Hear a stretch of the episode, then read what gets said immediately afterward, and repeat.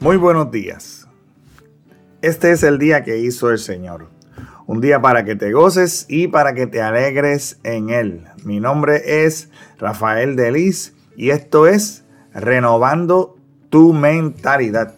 Y el título de hoy es Toxinas escondidas. Y la pregunta que quiero que nos hagamos hoy es, ¿qué cosas tóxicas tenemos escondidas en nuestro corazón. Cuando yo, hace mucho tiempo, cursaba la escuela elemental allá en mi pueblo de Ponce, aquí en Puerto Rico, recuerdo que nos cambiaron de escuela porque las paredes del edificio donde nosotros estudiábamos tenían eh, contenido de asbesto.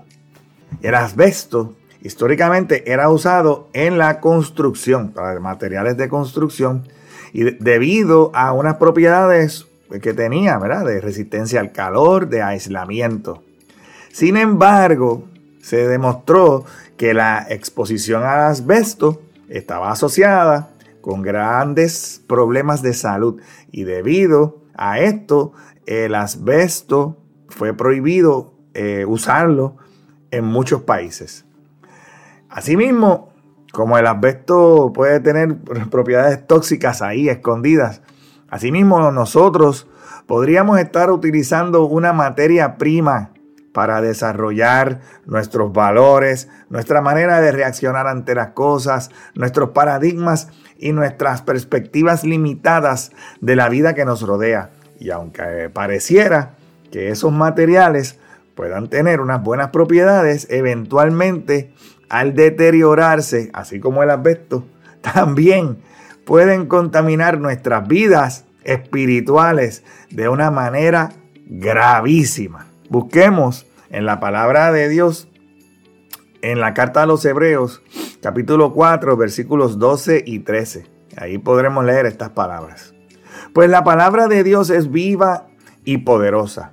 Es más cortante que cualquier espada de dos filos penetra entre el alma y el espíritu, entre la articulación y la médula del hueso.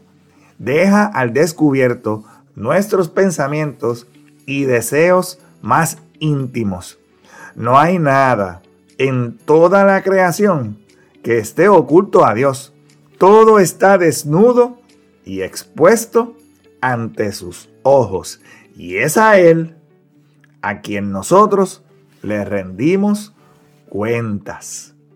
Estos pasajes son muy importantes, ¿verdad? Nos dan una explicación muy clara. Dice que la palabra de Dios es una herramienta de diagnóstico. La palabra de Dios hace un diagnóstico de la condición del ser humano con la precisión de un cirujano. Así como un cirujano tiene esa precisión para hacer la operación, así opera la palabra de Dios en nuestro ser interior. La palabra de Dios mira el corazón y discierne con gran precisión nuestra salud espiritual. Y este pasaje también nos recuerda constantemente que a medida de que nosotros nos sometemos a la palabra de Dios, nosotros lo hacemos por mucho más que el conocimiento intelectual o para aprender eh, meros hechos bíblicos.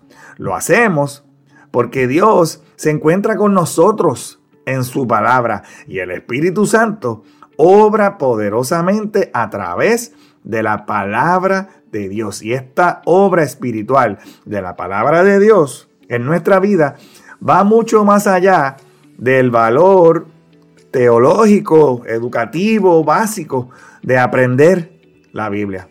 La palabra de Dios dice este versículo que es viva y que es poderosa. Y esto nos recuerda que algo puede estar vivo pero inactivo. Pero ese no es el caso de la palabra de Dios, porque la palabra de Dios es eficaz, es poderosa, está activa, siempre hace el efecto por el cual es enviada.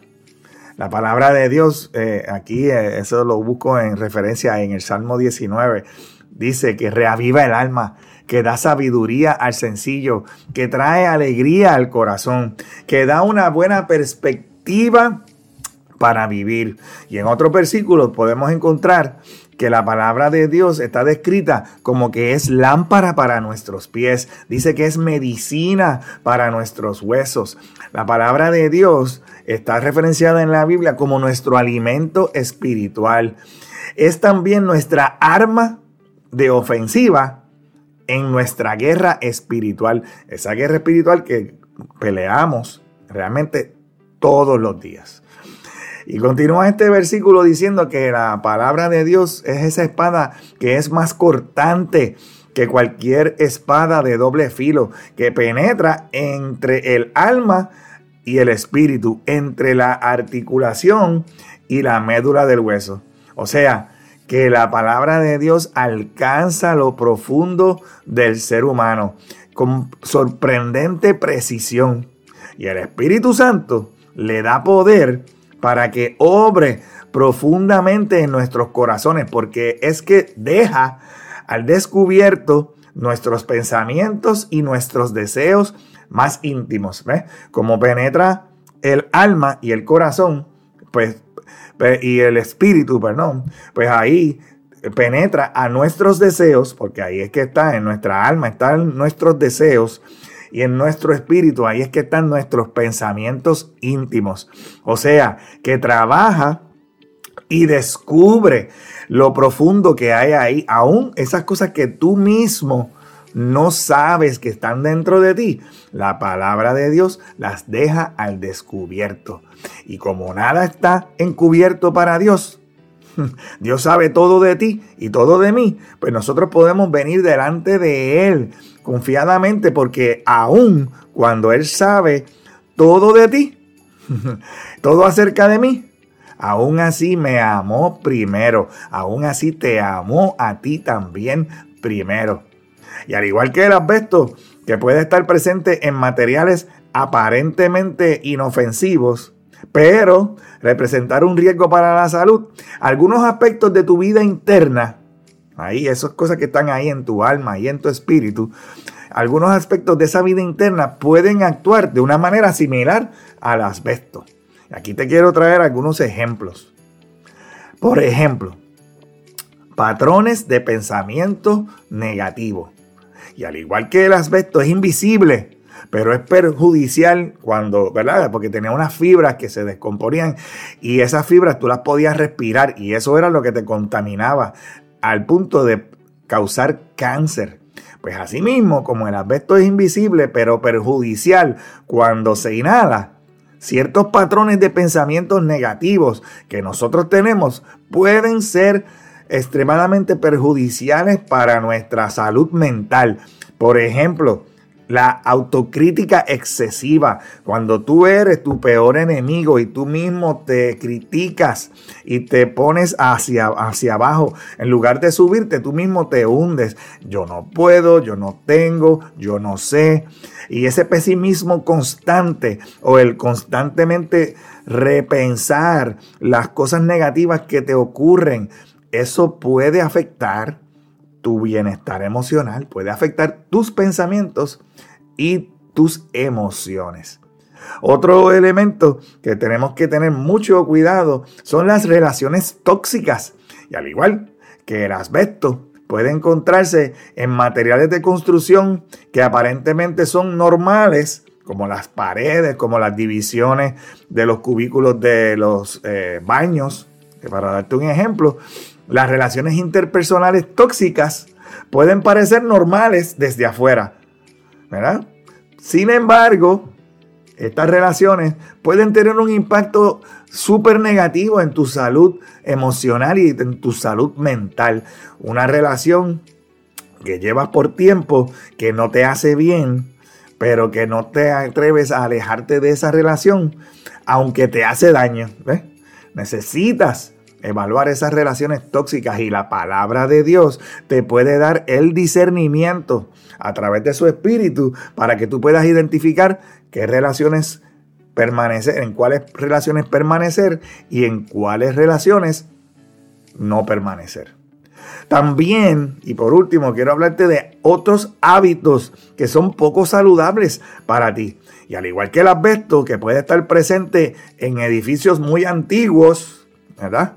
Ciertos hábitos que pueden ser antiguos en ti, ¿verdad? Puedes haber, yo es que yo siempre he sido así, es que yo me crié así, es que eso me lo enseñaron desde pequeño, pero esos ciertos hábitos que son poco saludables para tu vida pueden estar ahí presentes sin que te des cuenta y te están haciendo daño, no tan solo físicamente, sino emocionalmente. Pero en la parte física, por ejemplo, la falta de ejercicio, la, falta de una buena alimentación, la falta de un patrón de sueño regular. Y en la parte espiritual, pues la falta de oración, la falta de intimidad, la falta de la lectura eh, de tiempo en la lectura de la palabra de Dios, la falta de tiempo escuchando lo que Dios tiene para ti, para decirte. Es que estamos en un tiempo donde necesitamos ser diferentes. Necesitamos hacer la diferencia. Este es el día que vas a lograrlo. Porque si no lo haces hoy, tal vez mañana no lo vas a poder hacer porque mañana no te va a llegar. Hoy es el día. Y hoy es el día que hizo el Señor para que te goces y para que te alegres en Él. Que tengas un excelente resto del día y que Jehová te continúe bendiciendo. En el nombre poderoso de Jesús. Amén.